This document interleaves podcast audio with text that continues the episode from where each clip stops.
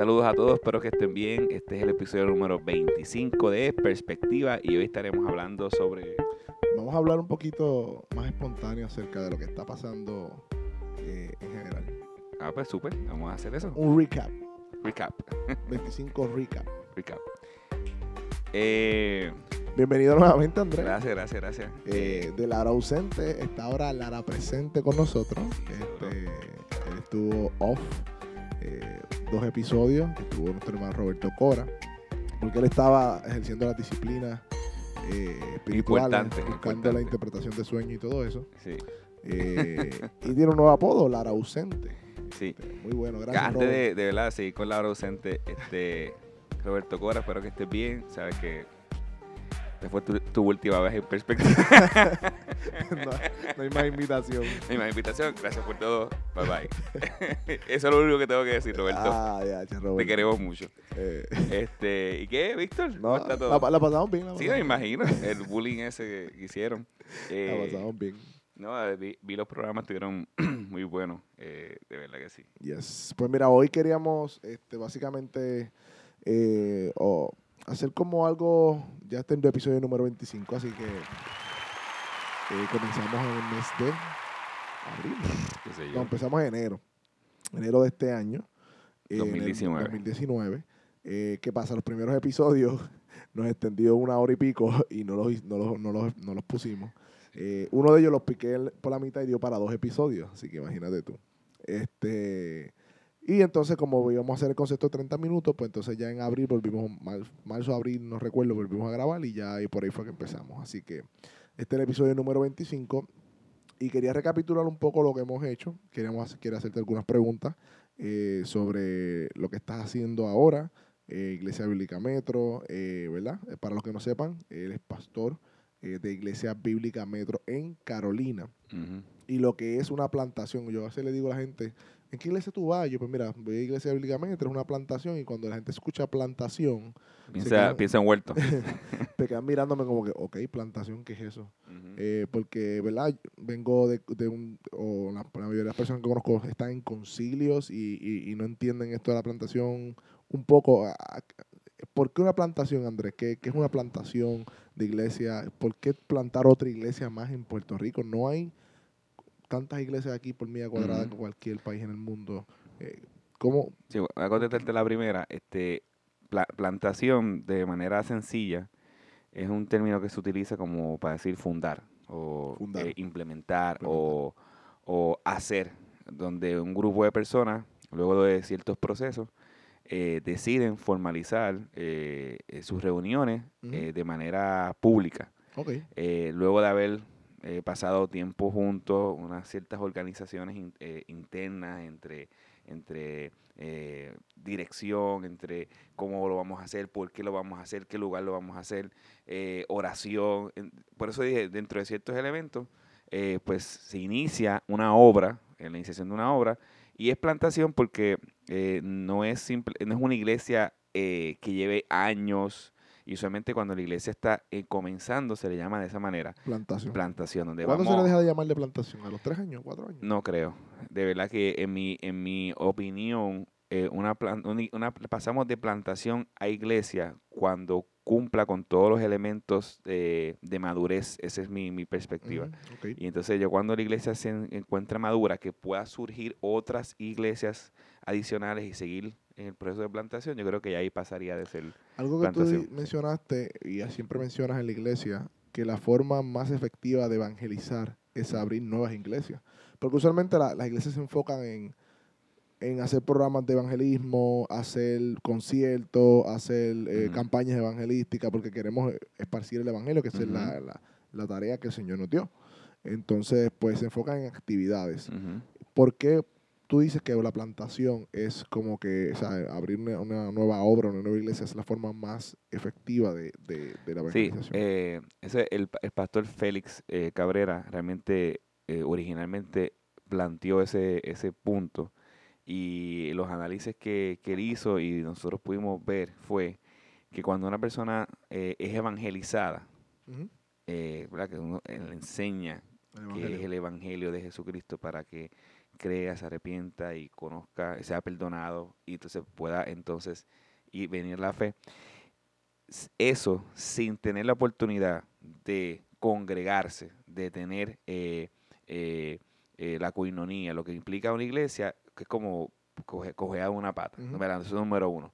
Número dos, cuando una iglesia es plantada, la iglesia vive el evangelio. La iglesia empieza a hacer la obra de evangelizar, de impactar sus comunidades. Sí, porque son, son, pocas personas y la idea es, ¿verdad? Que como si hay una plantación, pues que se vaya formando ¿no? esa iglesia y esparcir el evangelio. Entonces la gente se siente no más, más animada, o, por decirlo de alguna manera, que toda la iglesia debería hacerlo y todo creyente, pero naturalmente surge de una plantación el esparcir Seguro, eh, ahí puedes cumplir tus disciplinas, eh, ayudarte con las disciplinas espirituales, los medios de gracia, cómo nosotros cumplimos los unos a otros que dice la Biblia, si no es en el contexto de iglesia.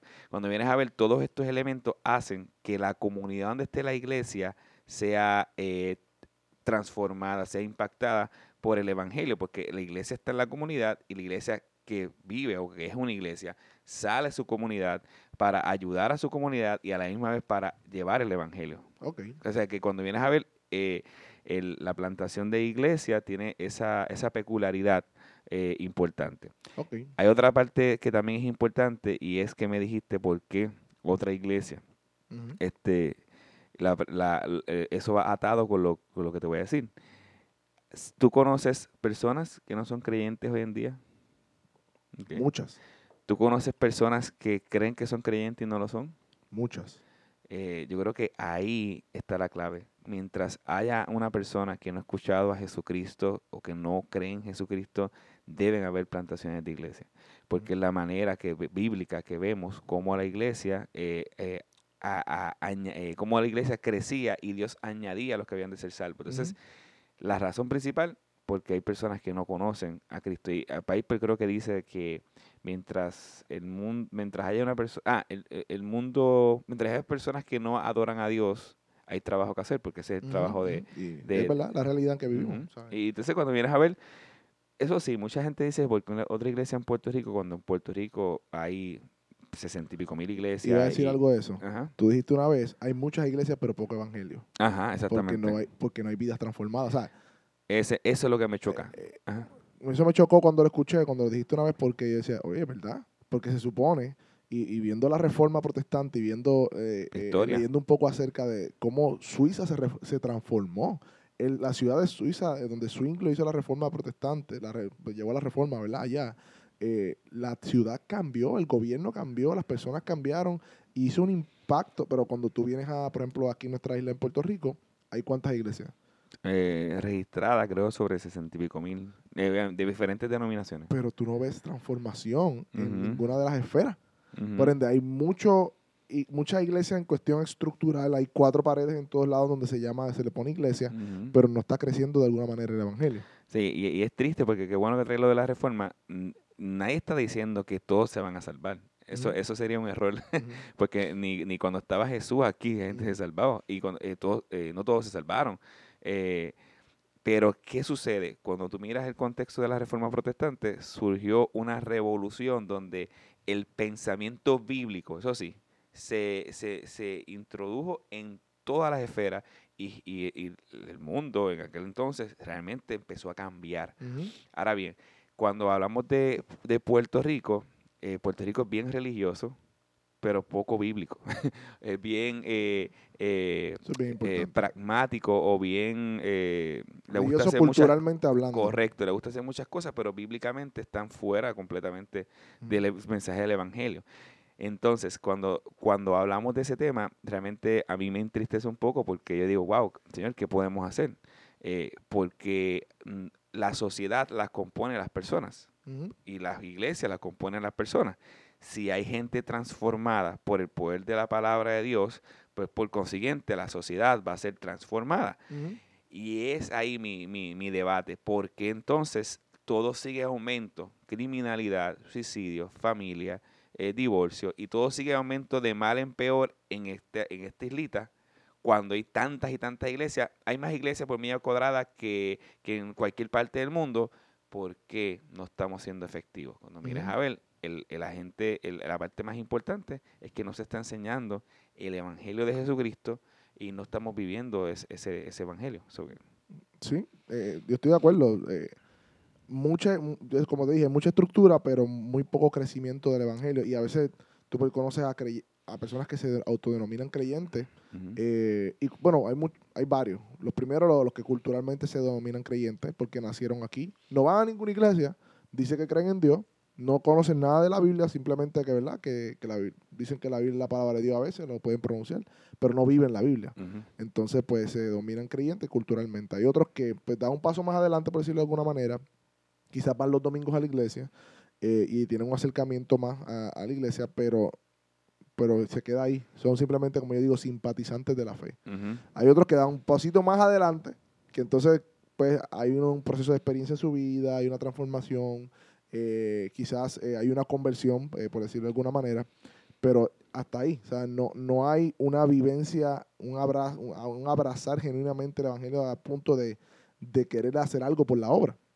Y están aquellos que, que conocen al Señor y, y no, y no pueden quedarse donde están y quieren esparcir ese Evangelio a todo el mundo, porque mira, el mandato bíblico es, es para todo creyente el de ir y hacer qué? Discípulo. Discípulo. Di- Y la gente se enfoca, no, hay que, hay que proclamar, sí, hay que proclamar. O, hay que ir. Hay que ir. Ajá. Ajá, pero la- el verbo correcto, si, lo, si se traduce correctamente o más apropiado, es mientras vayan. No es que vayan, es que mientras vayan, porque saben que iban a ir, hagan discípulos enseñándoles todas estas cosas. Y hablando de eso un poco, yo creo que un poco de los problemas de la iglesia actualmente y es que hemos estructuralizado a la iglesia poniendo estructuras en donde han impedido de alguna manera que Oh, sí, definitivamente. este, se lleve a cabo la obra que el Señor nos mandó a hacer. Correcto. Eh, en el libro que estamos leyendo de Freddy Nobel, de Iglesia del siglo XXI, me impactó mucho eso, que dice que lamentablemente hoy día las iglesias han, se han puesto de una, de una manera, una estructura, se han organizado que hacen que se imposibilite la misión principal de la iglesia. Y se relega a un departamento de la iglesia, el departamento de evangelismo. Y una vez al mes no hacemos una actividad de evangelismo. Entonces. ¿cómo va a ser si eso es una obra de, de Sí. toda, de todo creyente? ¿Cómo? No sé. Mira, el, hay un libro, aparte de Freddy Noble, aparte de ese que tienes ahí, que se llama Redado la ajá, Vida, y aparte de Vive en Misión, porque nosotros Esos como iglesia, son- ¿verdad? creo que son- La, la visión de la iglesia, una iglesia de nosotros, una iglesia eh, saludable que conozca viva, conozca viva y anuncie el Evangelio, ¿verdad? Para la gloria de Dios. Entonces, en base a esa visión, todo lo que nosotros estamos dando eh, va en, en conformidad, ¿verdad? Con esa visión.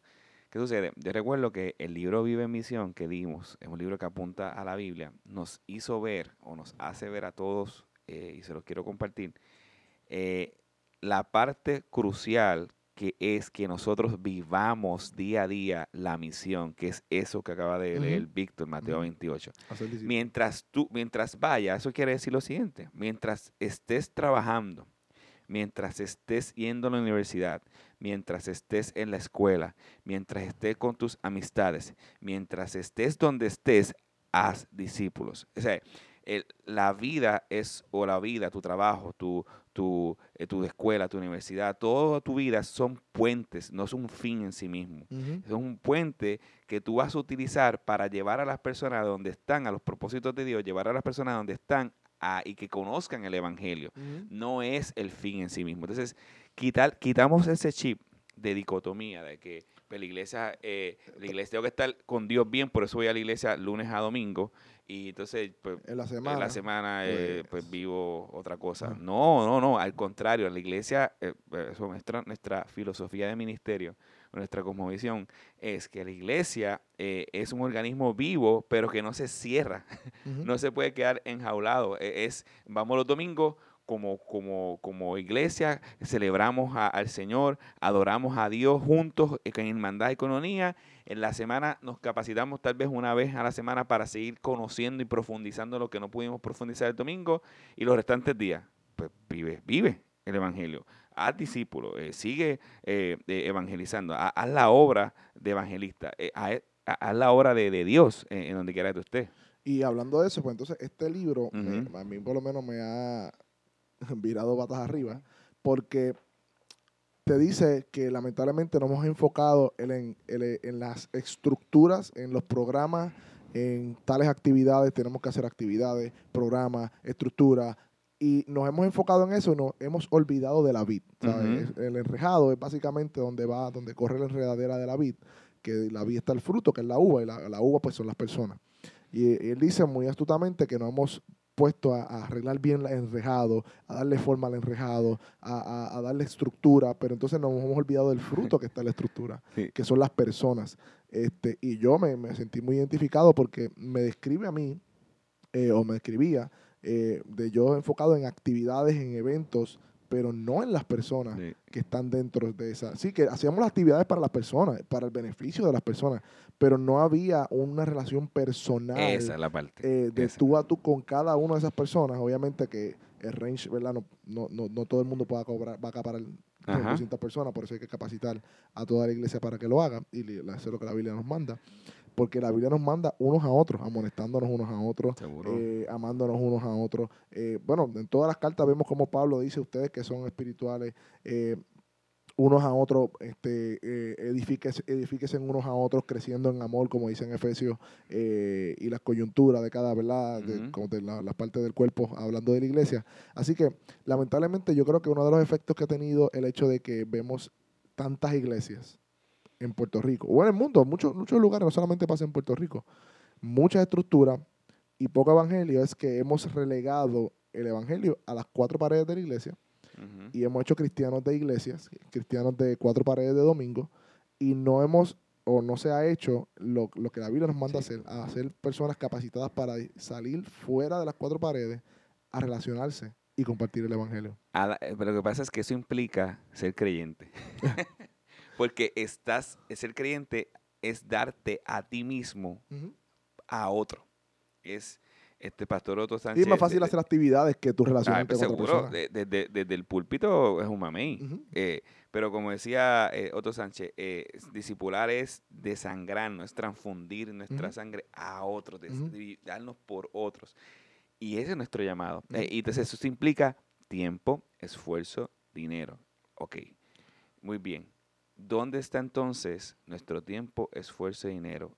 Ahí está nuestro corazón.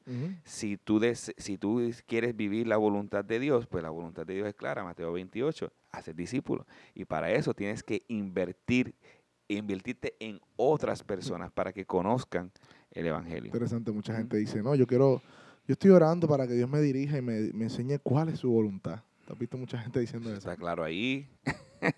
Bueno, la voluntad es que haga discípulo. Ya, ahí está. Pues, eh, la voluntad que haga discípulo, la salvación, la santidad. O sea, eso está claro ahí. Después, tal vez tú quieras hablar, no quiero, no quiero, irme del tema, pero tal vez tú quieras algo más específico, pues vive la voluntad revelada, y entonces ya después de eso Dios te puede decir, mira, vamos a dar estos pasos, vamos por acá, por medio de la misma palabra. Pero si como tú quieres eh, eh, hablar sobre el tema de la voluntad, cuando no estás viviendo conforme a lo que ya Él ha revelado en su palabra. Entonces, eso no, no hace sentido. Y, y, hablando de la visión, ¿cómo que conozca, viva y anuncie? ¿A, qué te refieres como, como Iglesia Bíblica Metro en Carolina, este, la, plantación donde estamos? Por, qué esa visión? Número uno, porque nadie aquí, el Evangelio. porque, ¿qué pasa? Eh, tú, tú vas a, primera, a Colosenses y Pablo dice al principio algo bien interesante, si quieres buscar un momentito, eh, Colosenses. Él dice que él, él habla del Evangelio. ¿Dónde está que él habla del problema. Él habla del Evangelio como, como un ente vivo, como, como si realmente tuviera viva, eh, vida en sí mismo. Y él dice, al primer versículo, él dice que, que, sigue creciendo. que sigue creciendo. Búscalo por ahí, que sigue creciendo. ¿Por qué? Porque lo que da el crecimiento, lo que da la transformación, no son las actividades, no es la, el grupo de alabanza espectacular que tenga, e incluso no es el predicador elocuente que tú tengas, eh, la, los ministerios, 500 ministerios que puedas tener. Lo que da el crecimiento es el conocimiento del Evangelio. Y es cuando una vez una persona conoce el Evangelio, ¿lo tienes ahí? Sí. Léelo, sí. Dice, siempre que oramos por ustedes, damos gracias a Dios, al Padre de nuestro Señor Jesucristo, pues hemos recibido noticias de su fe en Cristo Jesús y del amor que tienen todos por los santos. Ya está hablando del amor y las relaciones. A causa de la esperanza que está reservada para ustedes en el cielo. De esta esperanza ya han sabido por la palabra de verdad que es el Evangelio que ha llegado a ustedes, este Evangelio está dando fruto y creciendo en todo el mundo, como también ha sucedido entre ustedes desde el día en que supieron de la gracia de Dios y la comprendieron plenamente. Mira para allá, la comprensión, Comprensión, supieron, conocer. entendieron. Pues ahí, de, ahí sale, de ahí sale la visión.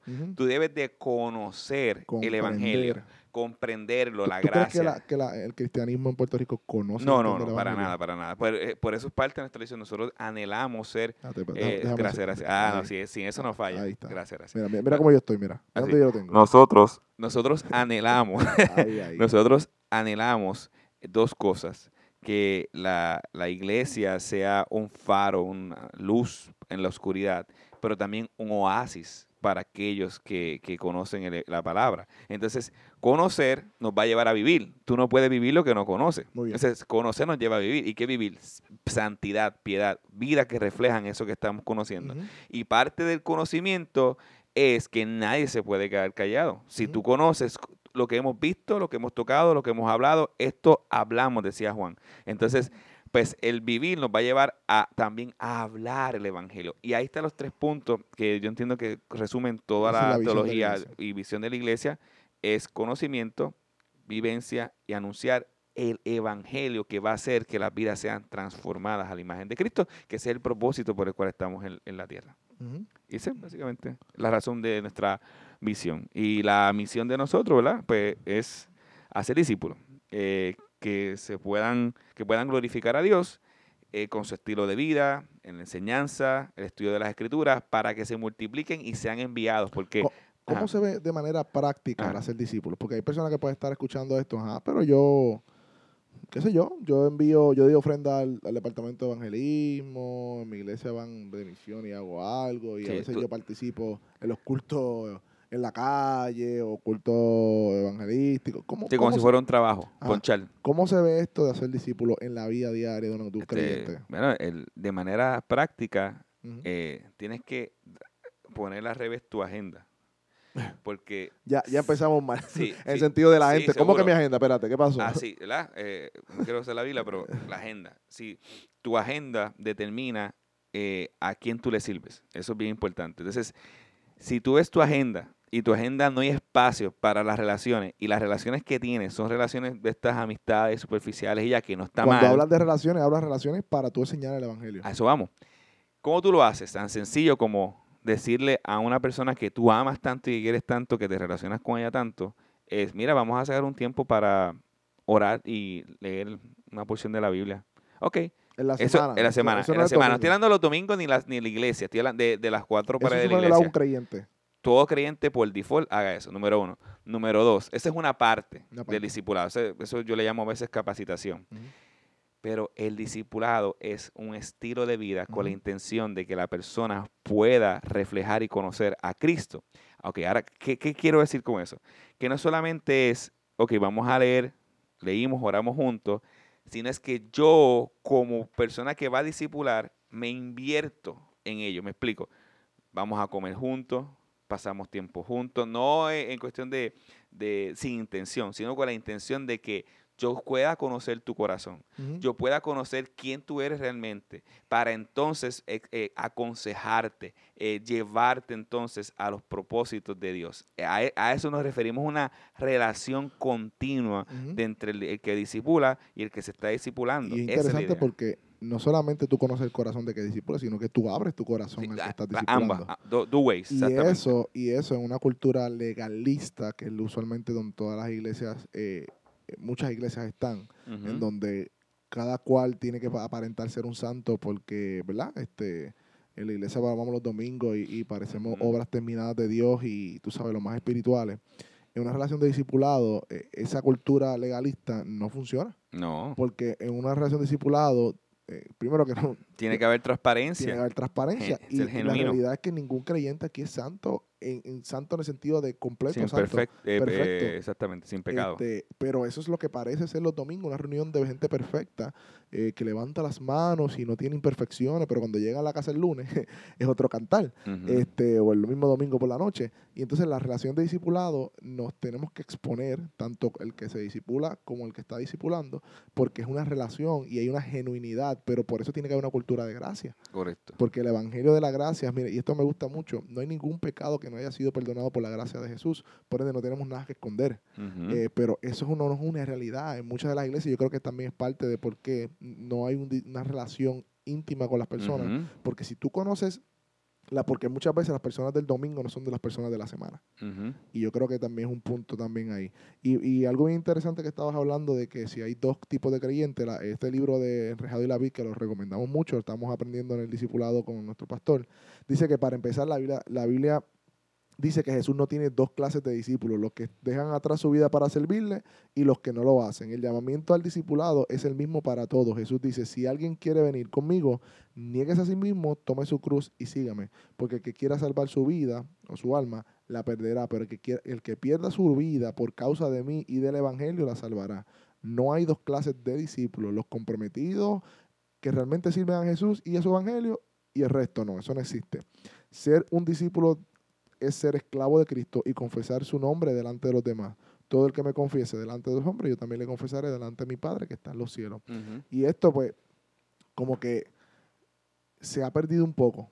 Y, y hemos dicho, pues mira, el discipulado, el, el evangelizar es para cierto tipo de personas, cuando la, la Biblia nos habla que es un ministerio completo, ¿sabes?